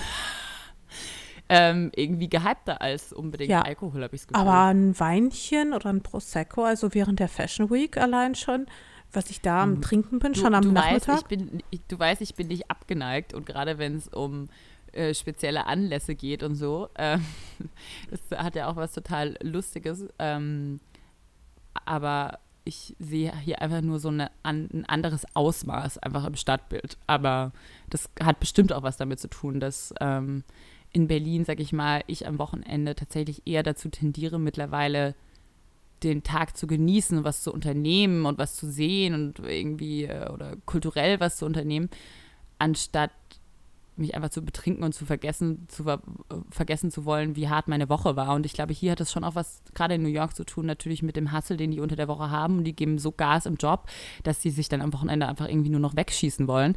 Ähm, ja, aber es, äh, klar, es hat auf jeden Fall auch was mit meiner, meiner persönlichen Perspektive zu tun. Ich glaube, also im Endeffekt kann man jetzt nicht sagen, die Deutschen trinken weniger oder die Amis trinken weniger. Ich glaube, es ist einfach so eine, aber was schon so ist, Mascha, ist, dass die ein anderes Verhältnis zum Alkohol haben. Dadurch, dass wir praktisch schon früher trink anfangen zu trinken oder legal mit 16 schon trinken dürfen, ähm, und die einfach erst bis 21, ist es für die trotzdem schon noch was viel gehypteres oder was, wo die viel mehr Bock drauf haben, wo wir halt ein sag ich mal, habe ich teilweise das Gefühl, ein gesünderes Verhältnis lernen, weil wir einfach früh auch unsere Grenzen austesten und nicht erst mit 21 auf Clubs losgelassen werden und das äh, praktisch so in Anführungsstrichen verboten ist, dass du umso mehr danach strebst und umso mehr Bock hast. Das ist ja in der Jugend genau das Ding, ne? Die Sachen gerade, die verboten sind oder die man nicht einfach so bekommen kann, sind dann irgendwie am erstrebenswertesten. Da habe ich schon das Gefühl, dass wir so ein bisschen ein anderes Verhältnis zum Alkohol haben. Aber was trinken die denn? Haben die nicht eh so ein lasches Bier mit irgendwie einem Nee, also die trinken dann wirklich so Margaritas und äh, äh, Mimosas ähm, und schon auch Hartalkohol zum Frühstück direkt. Ja. Das ist schon Okay, krass. krass. Nee, so weit, so weit bin ich noch nicht. Also mit hartem Alkohol in den Tag zu Schon krass, starten. Ja. Aber das Lustige ist zum Beispiel, das dafür war die ich Hochzeit nicht. auch echt früh vorbei. Also die Hochzeit war um, ähm, ich glaube um 16 Uhr ist es losgegangen und um 1 Uhr oder nicht mal, ich glaube 23 Uhr oder so ging das Shuttle dann zurück. Und dann waren auch alle Oberkante. Also es ist so, dann ist halt aber auch irgendwann Schluss. Im Gegensatz dazu habe ich das Gefühl, bei deutschen Hochzeiten oder bei Hochzeiten, wo ich jetzt in Deutschland teil war, da geht es ja schon auch richtig in die Nacht rein oder bis in den Morgen. Aber äh, so lange muss man halt auch durchhalten können, ne? Das stimmt wohl. Ähm, ja, spannend. Mhm. Spannend, was du dazu erzählen hast. Wollen wir noch ein paar Fragen machen oder Ja, gerne. Ich habe könnten auch mal eine Frage-Folge irgendwann mal aufnehmen? auf jeden Fall, ich habe so viele Ähm, Fragen können wir auch bekommen. gerne mal machen, aber nicht eigene Folge heute. machen für Fragen. Ähm, aber lass uns gerne ein paar beantworten, die ich bekommen habe jetzt auf mein Instagram-Bild. Da kamen tatsächlich auch Fragen zu Chemnitz und das haben wir ja schon beantwortet. Ähm, Aber hast, weißt du was? Rate mal, wer in einer Woche weg ist. Richtig, ich. Und ich fliege nach Südkorea. Und dann können wir da mal auch drüber sprechen, wie es da Ah, ist. da bist du unterwegs. so gespannt. Okay, das ist aber super spannend. Südkorea hört sich sehr spannend an. Vor allem, ich bin ähm, einmal in Seoul, aber vorher fliege ich nach Ch- Jeju, Jeju. Auf jeden Fall so eine Insel ähm, äh, im Süden von Südkorea nochmal. Und da, also was ich mir bisher an Berichten online dazu durchgelesen habe, ist auch, ja, sagen wir mal, sehr abenteuerlich. Bin gespannt. Ich werde mir jetzt äh, die Woche mal einen internationalen Führerschein besorgen und ich glaube, was mich da erwartet, das äh, wird nochmal eine ganz eigene Herausforderung sein. Musst du so einen internationalen Führerschein beantragen? Ich habe das noch nie gemacht. Hast du einen? Nee, ich habe äh, mittlerweile, also gerade im Moment habe ich gar keinen Führerschein, weil ich, ähm, weil mein Führerschein geklaut wurde in LA, äh, da wurde meine ganze Tasche geklaut und äh, ich habe es einfach noch nicht geschafft, zum äh, Amt zu gehen und den wieder zu beantragen. Shame on me. Ups. Das ist in der Tat nicht so gut. Na gut, okay. Ja, ich habe meinen Führerschein noch und ich glaube, es geht aber auch ganz, ganz einfach, den äh, internationalen Führerschein zu bekommen. So, Fragen. Ähm, hier zum Beispiel eine Frage. Ähm, habt ihr ein Survival-Paket bei Liebeskummer? Ich habe das Gefühl, es kommen sehr viele Fragen immer zum Thema, wie kommt man durch schwere Phasen durch oder durch traurige Phasen durch oder eben gerade bei Liebeskummer, was ist so ein bisschen unser Rezept? Mm, Ich habe damals mal einen ganzen Beitrag geschrieben, also ich habe zwei ganze Beiträge geschrieben. Den ersten Beitrag relativ fix nach dem Liebeskummer und noch einen zweiten Beitrag hinterher, einige Jahre später, äh, wo ich das ganze Thema nochmal Revue passi habe passieren lassen. Und mein ultimativer Tipp gegen Liebeskummer ist, äh, okay, es gibt, also es ist eigentlich mehr als nur ein einziger Tipp, aber mh, der Grundgedanke ist, geht raus, unternehmt was. Denn ich habe immer, oder es ist ja auch nachgewiesen, ähm, je mehr man macht, je mehr man unternimmt, je mehr Erinnerungen man schafft, desto entfernter kommt einem die Zeit davor vor. Sprich, wenn du irgendwie versuchst, dich abzulenken, vielleicht eine Reise unternimmst, vielleicht irgendwie umziehst, einen neuen Job, also möglichst viele prägnante Erinnerungen schaffst, dann schaffst du eine, einen gefühlt größeren Zeitraum zwischen dir und deinem jetzigen Leben und der Trennung. Und dadurch habe ich das Gefühl, oder das lässt mich vermuten, dass dadurch natürlich die Wunden schneller heilen. Und ich glaube, das ist das ultimative Rezept. Also erleben, tolle Dinge unternehmen, Erinnerungen schaffen, um so diese Zeitspanne quasi zu indirekt zu erhöhen. Ähm, ja, das ist, glaube ich, mein Tipp gegen Liebeskummer. Mhm. Finde ich einen sehr guten Tipp. Also ich glaube auch dieses wieder so ganz zu sich finden, weil was ja passiert trotzdem in der Beziehung ist ja, man, ob man es will oder nicht, man verändert sich in der Beziehung und ähm, man lässt andere Perspektiven zu, man ähm, macht Kompromisse für den Partner, man ähm, wird ein Team. Und ich finde eben dieser Abkopplungsprozess ist ganz schwierig zu sagen, so, okay, und jetzt bin ich raus aus dem Team und jetzt muss ich wieder zu mir finden und zu meiner Mitte. Ähm, und ich glaube auch, was du gesagt hast, Dinge unternehmen oder Dinge wieder angreifen, wo man weiß, ah, das waren Dinge, die mir gut getan haben. Das waren Hobbys ähm, oder Unternehmungen, bei denen ich mich ganz ich selbst gefühlt habe. Und das dann wieder zu ähm, bestärken und das wieder zu unternehmen und auch sich mit Leuten wieder zu treffen, mit Freunden zu reden, ähm, wo man weiß, ah, die kennen mich gut, die wissen, wer ich bin, abseits von in der Beziehung oder nicht in der Beziehung. Und sich mit solchen Menschen dann zu umgeben und Dinge zu unternehmen und zu machen, ob das äh, Malen ist oder ob das ein Hobby ist, was man lange schleifen hat lassen oder ob das ist, fuck, ich wollte eigentlich richtig viel Bücher lesen oder das Thema hat mich super interessiert und jetzt ähm, mache ich dazu vielleicht nochmal, keine Ahnung, einen Kurs an der Volkshochschule und ich glaube, dieses nochmal so zu sich finden ist, glaube ich, super wichtig. Ich glaube, ehrlich gesagt, so hart es klingt, aber wenn es eine wirklich extrem harte Trennung war, ähm, vielleicht sogar eine Scheidung, dann sollte man ernsthaft über den Schritt nachdenken, vielleicht in eine andere Stadt zu ziehen, vielleicht ähm, sich eine neue Stelle zu suchen, vielleicht wirklich einen radikalen Cut zu machen. Ähm, ich glaube, also es ist, es ist verstehe voll, was du meinst. Dieses Gefühl von Neuanfang. Ich glaube brauchen, auch, glaube ich. ich. glaube, wenn es wirklich, also das ist natürlich eine harte Maßnahme, ähm, aber ich glaube ganz grundsätzlich sind es auch solche Momente, die einen im Nachhinein auch sehr, sehr prägen und wo man, also ich habe selten von Menschen gehört, die einen Neuanfang gewagt haben, die mutig waren, die ähm, Courage gezeigt haben, dass sie dann im Nachhinein gesagt haben, nee, habe ich total bereut.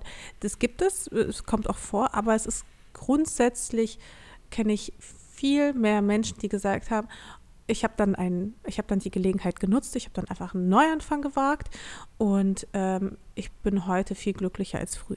Also ich glaube, so diese Initiative zu zeigen und zu sagen, ich nutze jetzt diese Gelegenheit und mache aus etwas Negativem etwas Positives und ähm, forme mein Leben nochmal neu um, ist, glaube ich, grundsätzlich ein Ansatz, den man nicht einfach so wegwerfen sollte, weil es natürlich auch, ich meine, es öffnen sich dann auch wieder neue Türen und vielleicht war man ja auch in der alten Beziehung ein bisschen gefangen und oftmals ist es ja auch so, dass wenn eine Beziehung zerbricht, ähm, dass es auch oftmals Ursachen hat, dass beide Partner meistens auch in gewisser Form auch unzufrieden waren mit ihrem Leben oder zumindest einer der Partner hatte wahrscheinlich auch das Gefühl, dass er nicht, also so grundsätzlich in seinem Leben äh, nicht ganz zufrieden war und vielleicht auch einen Teil dieser Unzufriedenheit mhm. auf die Beziehung projiziert hat.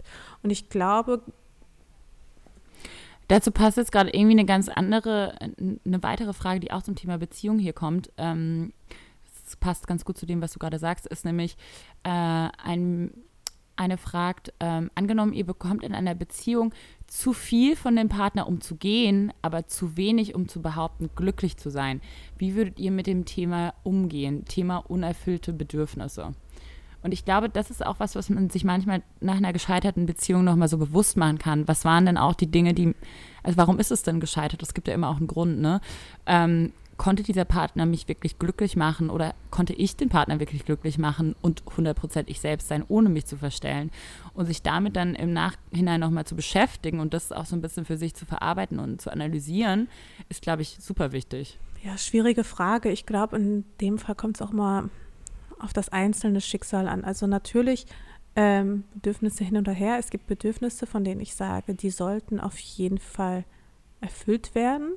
Ähm, es gibt viele Bedürfnisse, die vielleicht nicht erfüllt werden, die aber erfüllt werden, wenn man vielleicht auch offen darüber redet. Ich glaube nach wie vor, dass in vielen Beziehungen ähm, die Kommunikation irgendwie fehlt, dass man Hemmung hat, über die Dinge, die einen bewegen, auch zu mhm. sprechen.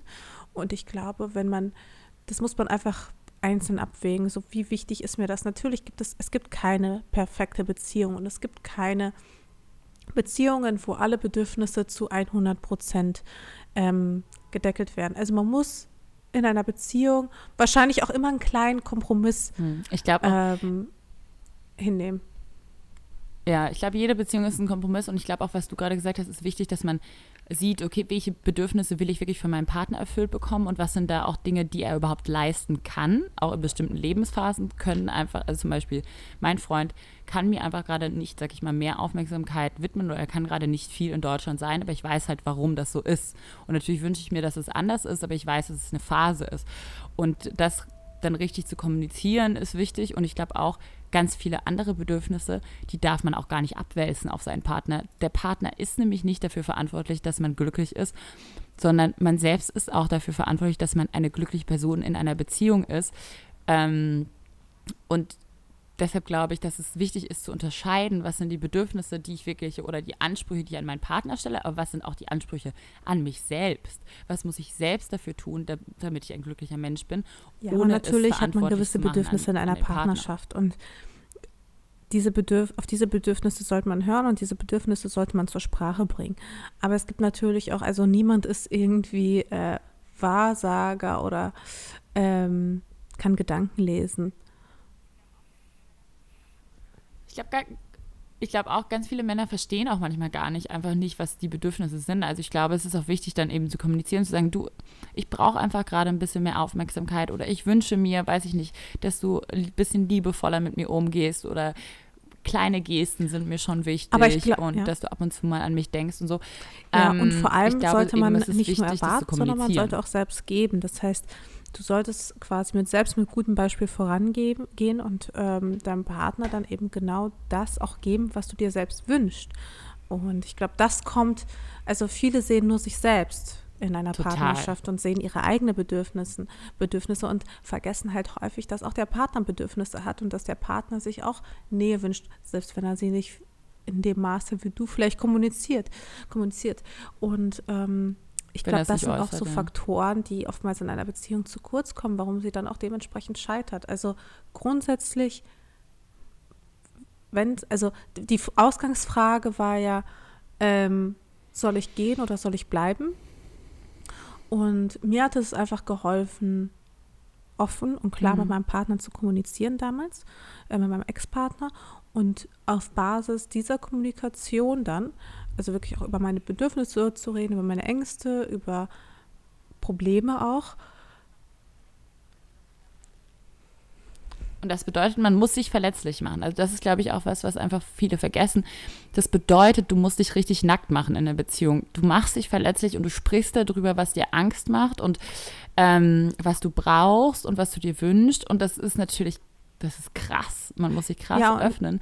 Aber nur dann gibt man dem Partner die Chance, dass er einen glücklich machen kann. Ich glaube, ich glaube, die Antwort ist, bleib, solange wie du sagst, du hast alles gegeben, du hast alles offen kommuniziert, du hast alles getan, um dem anderen klarzumachen, was du brauchst. Und du hast auch versucht, den anderen glücklich zu machen und ihm das zu geben. Also du hast mal kleine Überraschungen gemacht oder kleine Geschenke gemacht. Du hast ihm deinem Partner Aufmerksamkeit geschenkt oder ihm mal was gekocht und das auch eben ihm gegeben, was du dir auch zurückwünscht. Ähm, und, und wenn man dann merkt, langfristig, das kommt nicht zurück und das, es wird nicht hingehört oder es wird nicht ernst genommen und man hat das aber gesagt, hey, ich möchte, dass du das ernst nimmst, das ist mir wichtig. Also kurz nochmal. Dann ähm, glaube ich, muss man Wenn gehen. man quasi mit dem Partner dann darüber spricht, auch über die Probleme spricht, dann, wie du schon sagtest, macht man sich nackig. Und über Probleme zu sprechen, natürlich ähm, ist es dann auch immer eine indirekte Form der Kritik am Partner. Das, damit muss man zurechtkommen, damit muss man auch als Partner zurechtkommen. Und ähm, so eine offene Kommunikation muss man auch als Partner wertschätzen. Mir hat es damals geholfen, mich zu fragen, nachdem ich all diese Probleme und alles auf den Tisch gelegt habe mh, mm, und geguckt habe, wie sich die Situation entwickelt, mich selbst zu fragen, ist das die Partnerschaft, in der ich bis zu dem Rest meines Lebens sein will? Und je nachdem, wenn du da ein Potenzial siehst und die Frage mehr oder weniger mit, ich kann es mir schon vorstellen, äh, beantworten kannst, dann solltest du bleiben. Wenn du aber eigentlich merkst, eigentlich hat das hier keinen Sinn mehr, ähm, dann ist es, glaube ich, der richtige Zeitpunkt zu gehen.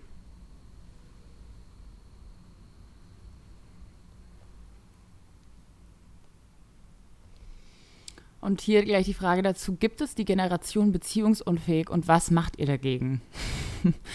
also ich glaube, dass genau daraus, aus diesem, aus der, dadurch, dass die Leute versuchen, cool zu sein, dadurch, dass die Leute Angst haben, sich 100% zu öffnen, sich verletzlich zu machen, weil ihnen vielleicht auch schon mal was passiert ist. Genau dadurch, glaube ich, gibt es dieses Klischee schon von Beziehungsunfähigkeit. Heißt einfach, Leute wollen sich nicht 100% mehr auf Dinge einlassen. Aber ich glaube eben, dass wenn man dem Partner das signalisiert, hey, ich lasse mich hier 100% drauf ein, ich bin committed, ich bin hier und ich will, dass das klappt, dann glaube ich, dass, ähm, wenn, ich glaube, dass das die Leute wollen auch. Ich glaube, dass ähm, langfristig wünschen sich Menschen in Beziehung zu sein. Deshalb glaube ich, es gibt nicht dieses beziehungsunfähig. Es gibt Phasen im Leben, da lebt man sich aus und dann äh, macht man einen drauf. Aber ich glaube schon, dass eigentlich das Bedürfnis bei vielen liegt, eine Beziehung zu finden. Aber da muss man eben gewillt sein, sich zu öffnen und das auch jemand anderem, dem Partner klar zu machen oder dem, mit der man in der Beziehung sein will. Hey, ich bin bereit dazu, bist du das auch? Ich würde grundsätzlich nicht sagen, dass es eine Generation gibt, die beziehungsunfähig ist. Also es gibt bestimmt ein paar einzelne Menschen, die beziehungsunfähig sind.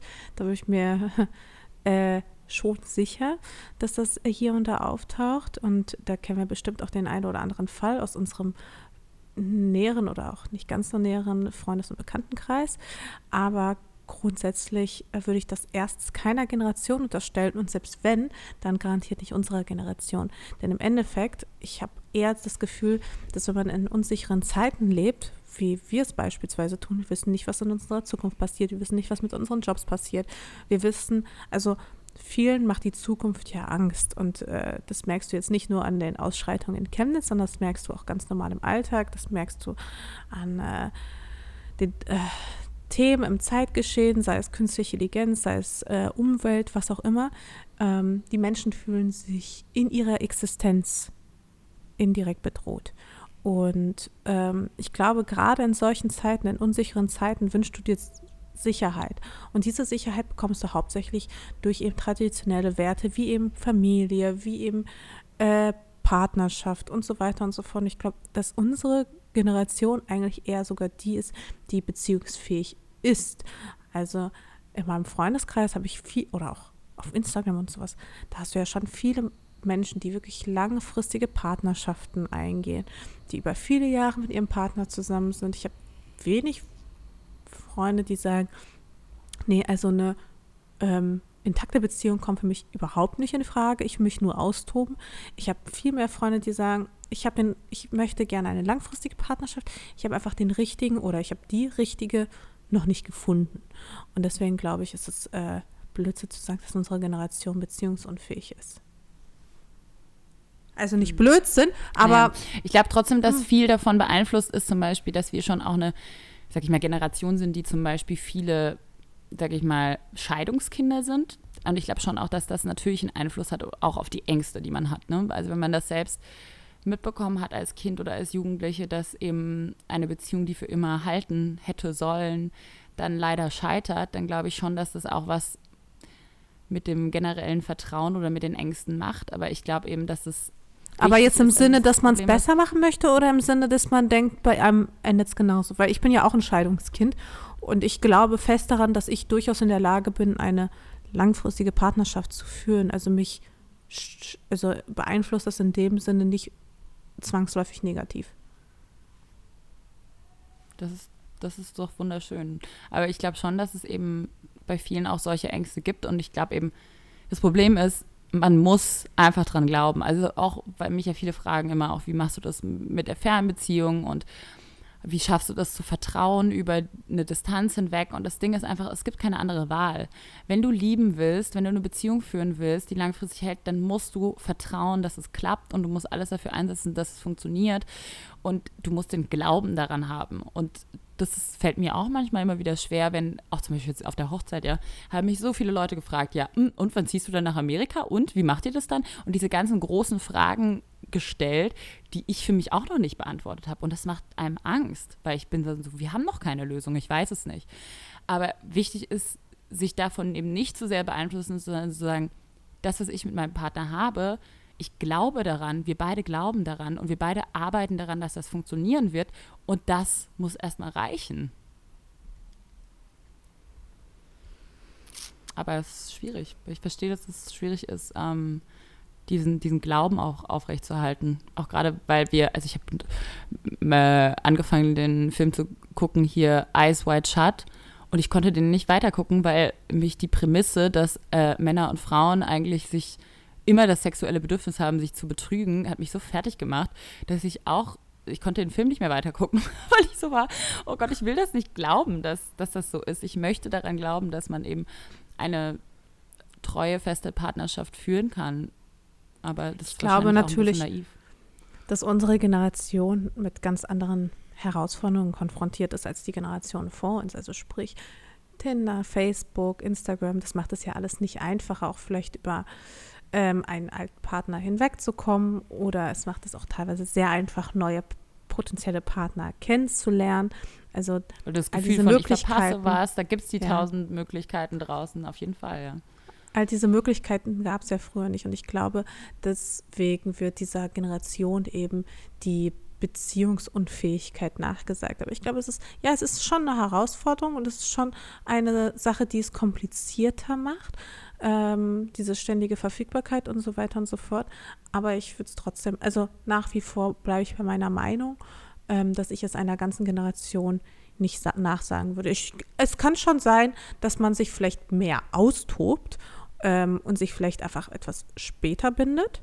Aber ich glaube schon, dass wenn man sich dann mal ähm, für einen Partner auch entscheidet, dass man also ich hoffe es zumindest, dass man es dann auch wirklich ernst meint und dann bereit ist, auch ein gewisses ja, Commitment ähm, einzugehen. Definitiv.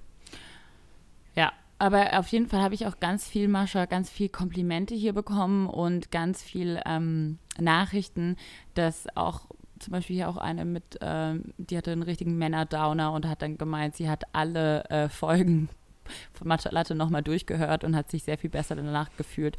Ähm, und ich glaube eben, also Beziehung ist was, Menschen kommen in ein Leben und Menschen gehen wieder aus dem Leben und das ist leider was, was man auch akzeptieren muss. Man kann nur daran arbeiten, dass man gewisse Menschen gerne bei sich behalten will, aber das ist halt das Ding. Wir besitzen niemand, niemand besitzt uns und wir sind trotzdem, müssen wir eigenständige, selbsterfüllte ähm, Frauen bleiben, egal ob in der Beziehung und egal ob Single.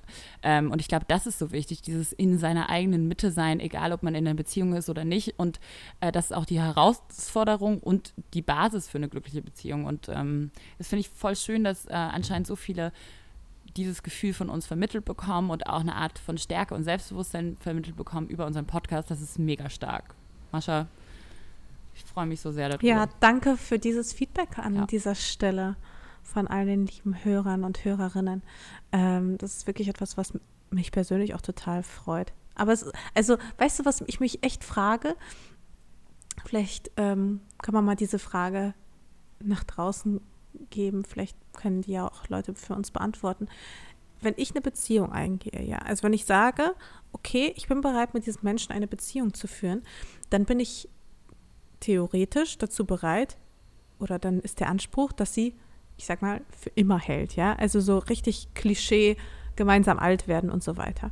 Ich habe aber oft das Gefühl, und es sagt mir, wenn ich mich daran täusche, dass Leute manchmal einfach Beziehungen eingehen, um in einer Beziehung mhm. so zu sein, aber nicht. Ne? Also dass sie von vornherein, genau, dass sie aber von vornherein wissen, nee, diese Geschichte, die wird nicht ewig halten. Und ist das so? Und wenn ja, ist das eher so ein Männer- oder so ein Frauending? Ich bin mir total unsicher. Ich habe da keine, keine Meinung zu, so mhm, richtig. Finde ich eine sehr spannende Frage. Also, weil bei mir ist auch so, und vielleicht ist aber auch eine Altersfrage, weil zum Beispiel bei mir ist es definitiv so, dass so mit 29, ne, und dann äh, will man ja auch vielleicht irgendwann eine Familie haben oder dann will man auch irgendwann ne, bestimmte Fragen in seinem Leben angehen, große Pläne schmieden, anstatt die kleinen Pläne und die, die, kleinen Schritte, was man vielleicht eher auch in seinen 20ern oder Anfang von seinen 20ern so angeht. Und ich glaube, also bei mir ist es auch so, ich gehe in eine Beziehung ein, weil ich davon ausgehe, ich will für immer mit dieser Person zusammen sein und ich will mir was aufbauen mit dieser Person und ähm, für mich gibt es keine Übergangslösung.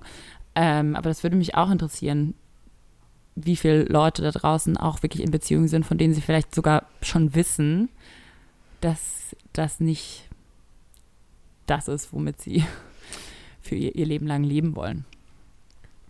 Ja, und wenn es da wirklich Leute gibt, die das äh, so denken, also sich selbst so eingestehen können, dann äh, sollten sich vielleicht auch genau die Leute fragen, äh, was in ihrem Leben vielleicht auch nicht so richtig läuft, weil das kann ja eigentlich, also das ist, glaube ich, kein richtiger Ansatz. Aber das ist manchmal sucht man dann eben was, was man in sich selbst nicht findet, glaube ich. Und das ist auch in Ordnung für eine gewisse Zeit. Aber man muss dann einfach an einem gewissen Punkt muss man einfach ehrlich zu sich selbst und zu seinem Partner sein. Vor allem aber auch zu dem Partner, das ist halt ja, ein Partner. Also es ist aber echt unfair, wenn einer so voll drin hängt, der andere nur so halb, ist echt gemein. Hey, das war eine spannende Fragerunde. Vielen Dank für die ganzen Fragen. Ähm, wir werden. Wie gesagt, wir machen auch mal eine richtige Fragefolge. Ach so, und an die Leser, äh, Hörer, ähm, falls wir uns ab und an mal ins Wort gefallen sind, dann tut uns das leid. Dadurch, dass wir uns ja nicht gegenüber sitzen, ist es teilweise ein bisschen schwieriger, finde ich. Ich weiß nicht, wie du das empfunden hast, Lisa, aber teilweise ist es schon ein bisschen schwieriger zu kommunizieren, weil man weiß ja dann, äh, man sieht ja den anderen nicht und man weiß ja nicht, wann fängt er jetzt mit dem Satz an und manchmal muss man da einfach reingrätschen, zumal wir auch ein bisschen zeitversetzt uns hören. Deswegen, also falls das heute nicht ganz so flüssig war, entschuldigt uns. Ähm, das ist äh, schon ein bisschen schwieriger natürlich mit der Fernleitung. Ja. Hey, aber wir haben es geschafft, Mascha, und äh, ich freue mich, dass äh, jetzt eine neue Folge online gehen kann für alle da draußen, die schon äh, warten. Und ähm, dann hören wir uns nächste Woche Montag und auf jeden ähm, Fall. Wir freuen uns über weitere Anregungen und Fragen und Themenvorschläge. Und ich weiß es wirklich sehr zu schätzen, dass ihr anscheinend merkt, dass wir hier ganz ehrlich und offen reden und dass ihr uns vertraut. Und vielen, vielen Dank für das große Vertrauen. Das ist wirklich der Hammer. Danke, danke, danke. Und ja, ich würde sagen, Lisa, genieß äh, die letzten Sonnenstrahlen, wenn du zurückkommst. Ist nämlich schon wieder Herbst und bis nächste Woche. Bis nächste Woche. Tschüss. Tschüss.